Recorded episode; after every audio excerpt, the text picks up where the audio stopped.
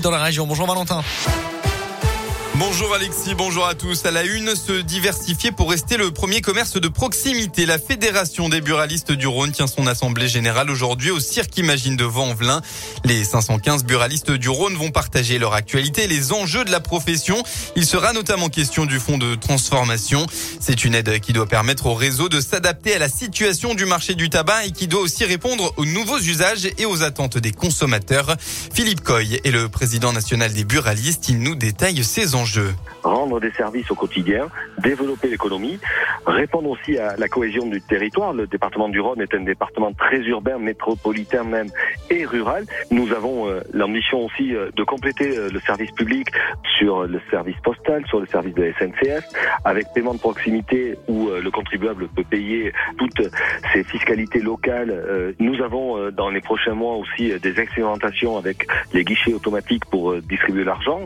Il y a des projets pour que le réseau de buralistes soit ce commerce d'utilité locale que nous sommes euh, au quotidien.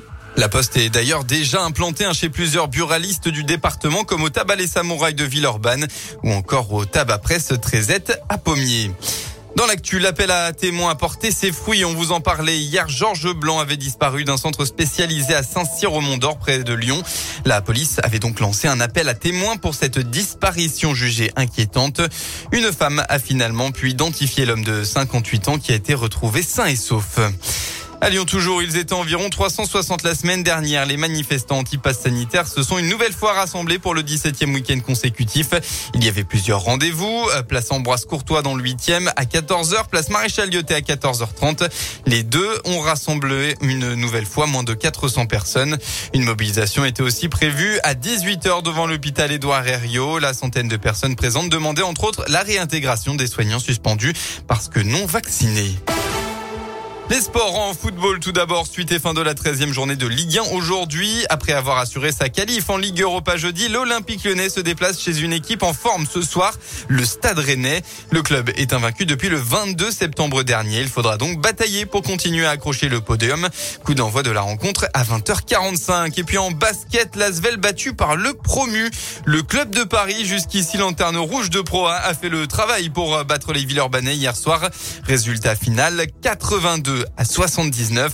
L'Asvel reste quatrième au classement et retour en Euroleague jeudi prochain en déplacement à Belgrade. On passe enfin à la météo. eh bien, une journée plutôt nuageuse hein, à retrouver dans le Rhône aujourd'hui. Quelques éclaircies jusqu'en début d'après-midi dans la région lyonnaise.